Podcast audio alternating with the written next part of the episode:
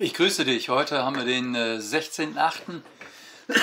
Die Ferien, die Sommerferien gehen langsam dem Ende entgegen und äh, wir sind in unserer Bible Study Group heute wieder zusammen, um äh, unserer Leidenschaft äh, nachzugehen, nämlich äh, verrückt nach Römer zu sein. Also verrückt nach dem Gott, den äh, Paulus in seinem Römerbrief beschreibt.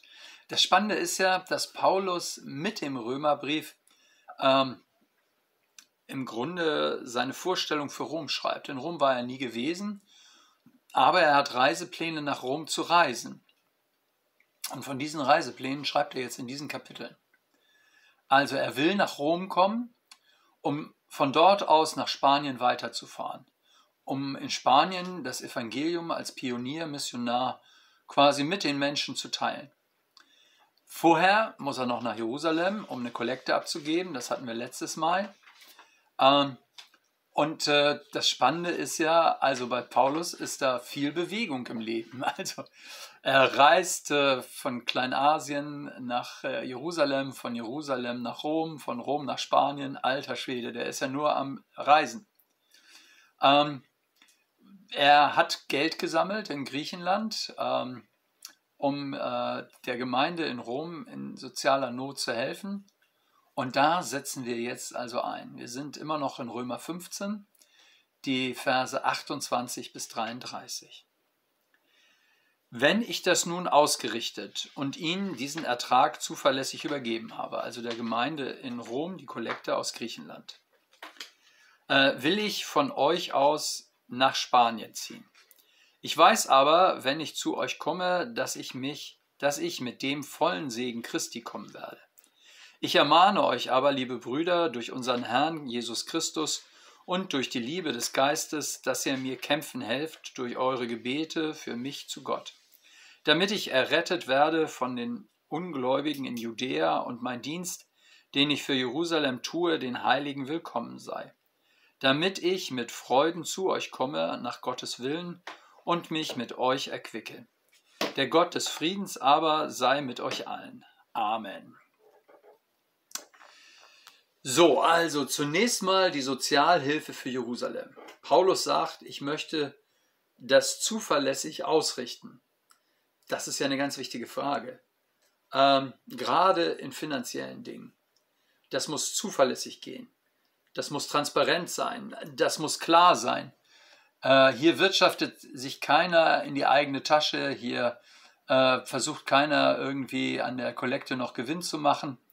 Äh, und es war natürlich damals auch nicht ganz ungefährlich. Ich meine, es gab ja keine Bank, wo du irgendwas überweisen konntest, sondern äh, die Kollekte wurde über viele Kilometer in der damaligen Welt zu Fuß oder mit Schiff äh, transportiert.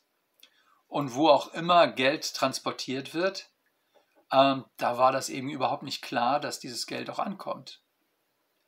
Paulus hatte Zeugen, er hatte Mitarbeiter dabei, äh, er transportierte kein Geld alleine. Da war nicht, äh, da war nicht nur das Vier-Augen-Prinzip, das wir sozusagen in der Kirche haben. Also wenn irgendwelche Anweisungen unterschrieben werden, nicht immer jemand alleine, sondern immer äh, zu zweit, Minimum. Ähm, da waren noch mehr Augen dabei. Paulus geht es um Zuverlässigkeit, Transparenz. Menschen, die Jesus nachfolgen, die brauchen dass in ihren beruflichen Zusammenhängen, gerade auch in finanzieller Hinsicht, ähm, dass man sich darauf verlassen kann, dass, äh, dass sie treu sind. Übrigens spiegelt sich diese Treue in den kleinen Dingen wieder ähm, und zeigt, sich, zeigt, ob wir auch treu sind in den großen Dingen, also in den wichtigen Dingen des Lebens. Ähm, das ist ein Qualitätsmerkmal unseres Dienstes. Das Ziel von Paulus ist klar. Er will nach Jerusalem und von dort nach Rom und von dort weiter nach Spanien. Er rechnet damit, dass Gott das alles führt, dass Gott das in seiner Hand hält.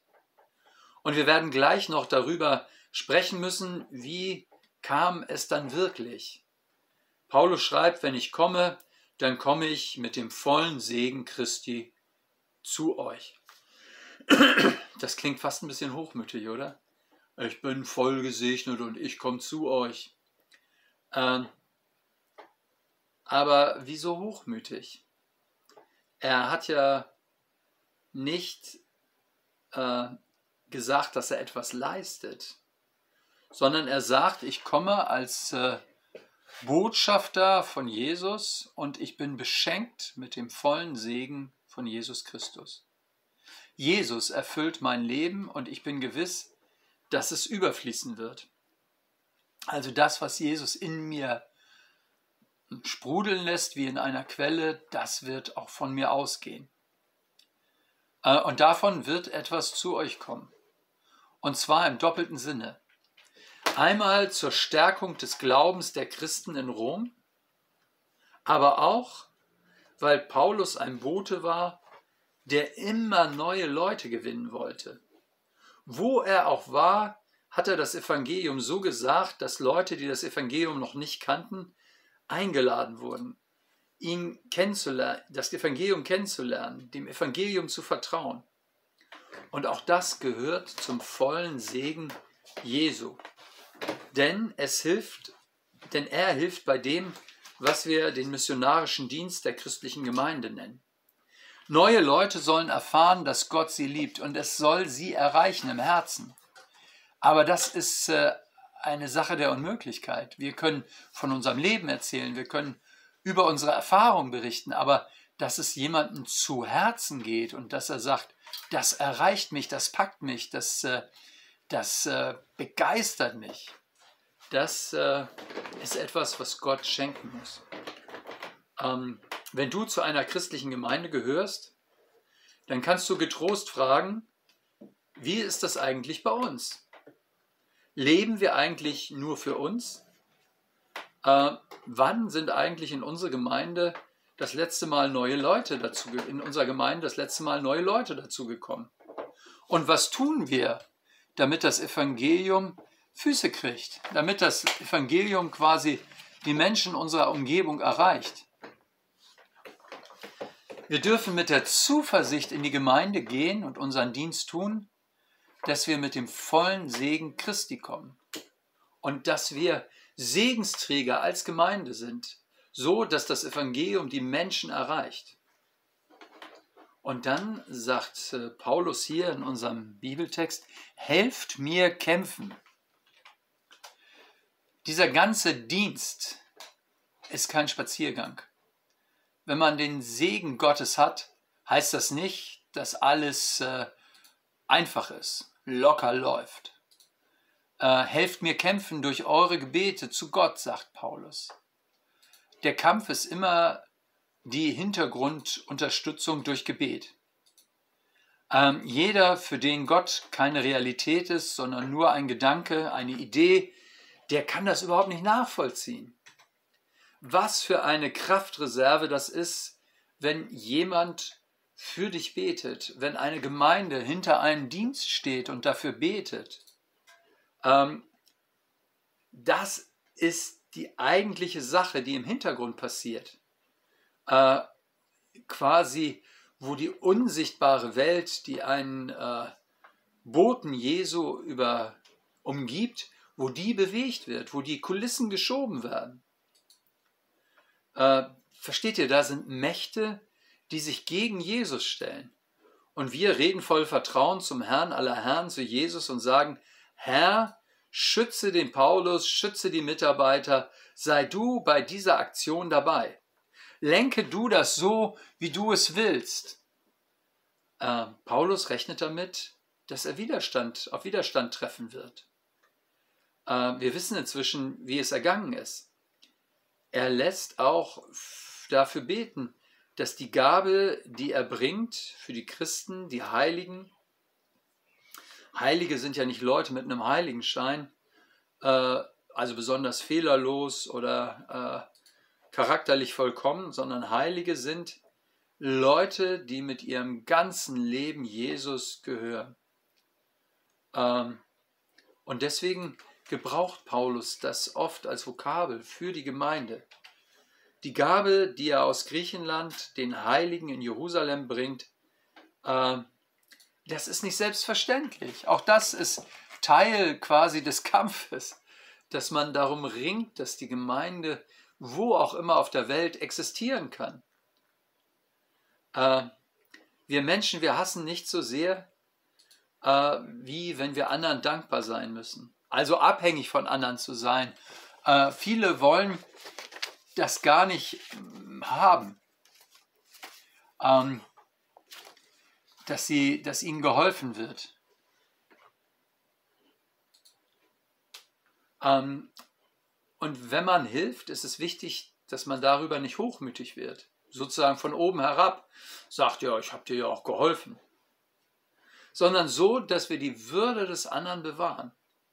Es gibt viele Fallen und Paulus bittet darum, dass selbst bei dieser Kollektenaktion, wo es ja vordergründig gar nicht ums Evangelium geht, sondern darum, dass äh, Reich Gottes lebt, dass er da ähm, in diesem Dienst, der so gut gemeint ist, in dieser praktischen Hilfe, ähm, dass er darin wirklich willkommen ist. Aber er weiß, dass er außerhalb der Jesus-Gemeinde eben noch viel größeren Widerstand geben, äh, empfangen wird äh, Feinde erleben wird, die quasi sich nicht gegen ihn wenden, gegen seine Person, sondern gegen das, was er von Jesus sagt.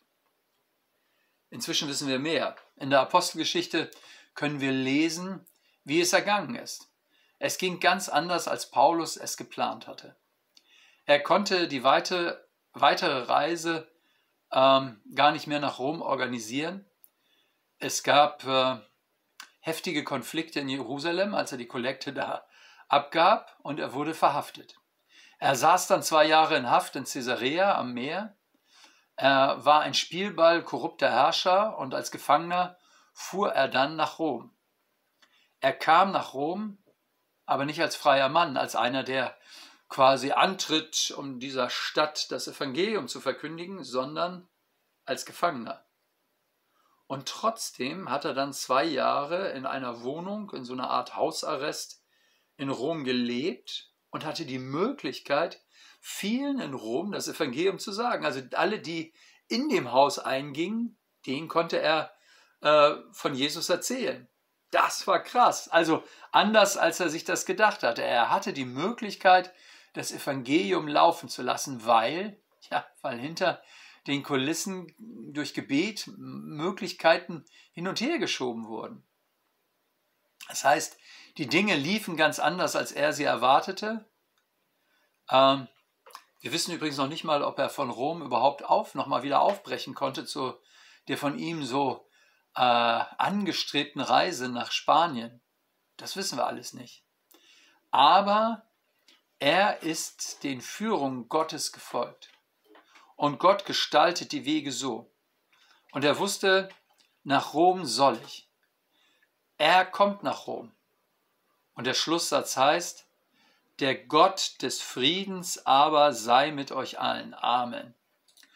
Obwohl es so viele Konflikte gab und so viel Widerstand, weiß Paulus doch, wir leben unter der Regie und dem Frieden Gottes. Ähm, des Gottes, der uns das alles gibt, der uns führt, in dessen Hand wir sind. Und deswegen spricht er von diesem Frieden der römischen Gemeinde zu, so wie er ihn selber für sich in Anspruch nimmt. Ich wünsche dir, dass du so in der Nachfolge von Jesus lebst, dich gebrauchen lässt in schwierigen Zeiten, wo auch immer dein Dienst ist, als Zeuge für Jesus. So ungefähr sagt er das in diesem letzten Satz. Und ich finde, was Besseres kann ich dir auch gar nicht wünschen, wenn wir heute hier zusammen sind. Ähm, ich würde dich gerne fragen, wann äh, hast du das letzte Mal den Segen Gottes erlebt? Oder auch, wann warst du Teil des Segens Gottes für andere Menschen? Äh, verrückt nach Römer bedeutet, wir lassen uns von dieser Herzensbotschaft des Römerbriefes inspirieren und, äh, und zwar dazu, Boten der Liebe Gottes zu sein, ähm, Zeugen des Friedens Gottes zu sein, dass man ähm, im Frieden sein kann, selbst wenn um ein alles tobt und dass man äh, zuversichtlich bleiben kann, selbst dann, wenn man selber nicht weiß, wie der Weg weitergeht, weil man weiß, ich bin in der Hand Gottes. Das eine weiß ich, da bin ich zumindest relativ zuversichtlich. Ähm, nächste Woche treffen wir uns wieder. Mittwoch ist verrückt nach Römertag und äh, bis dahin wünsche ich dir alles Gute. Ich freue mich auf dich nächste Woche. Mach's gut. Tschüss, dein Pastor Hardy.